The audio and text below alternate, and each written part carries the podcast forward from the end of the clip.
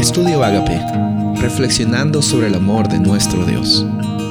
El título de hoy es El Dios que volverá por nosotros. Juan 14:3.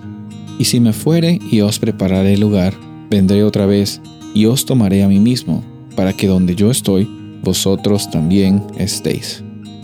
Estas palabras, Dios, Jesús, las está mencionando a sus discípulos. En medio de las circunstancias difíciles, podemos tener la certeza de que Jesús ha prometido vendré otra vez. Y si podemos eh, encontrar algo en la Biblia acerca de Dios, es que Dios es fiel. Y la fidelidad de Dios es una realidad que nos ayuda a tener esperanza. ¿Por qué es que tenemos esperanza? Porque podemos descansar en la realidad de la fidelidad de un Dios, un Dios que cumple. ¿Por qué es que podemos tener fe? Porque es que podemos tener fe sin saber lo que va a pasar en el futuro. Porque no es necesario para nosotros saber lo que está, estará pasando en el futuro.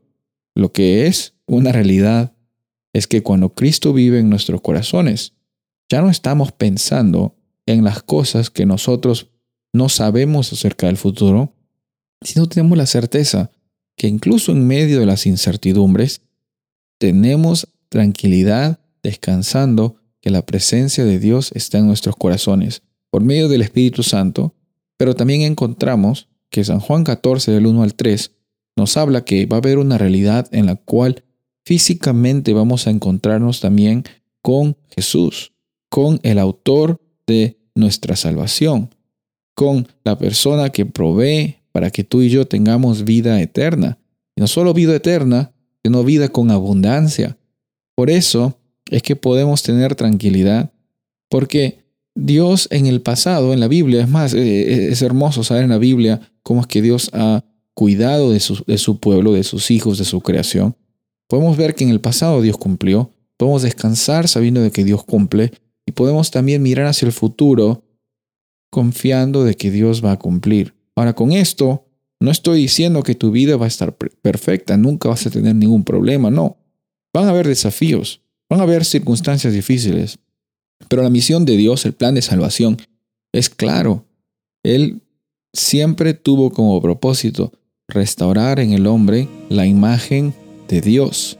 Y la imagen de Dios es la que también ayuda a esparcir ese carácter de amor. Jesús vuelve pronto. En lo que Jesús está volviendo tenemos la certeza y la realidad también de la presencia de Dios por medio del Espíritu Santo. Y por eso es que podemos también descansar y por eso también podemos compartir a las demás personas acerca de ese Dios que provee, ha provisto y proveerá. Soy el pastor Rubén Casabona y deseo que tengas un día bendecido.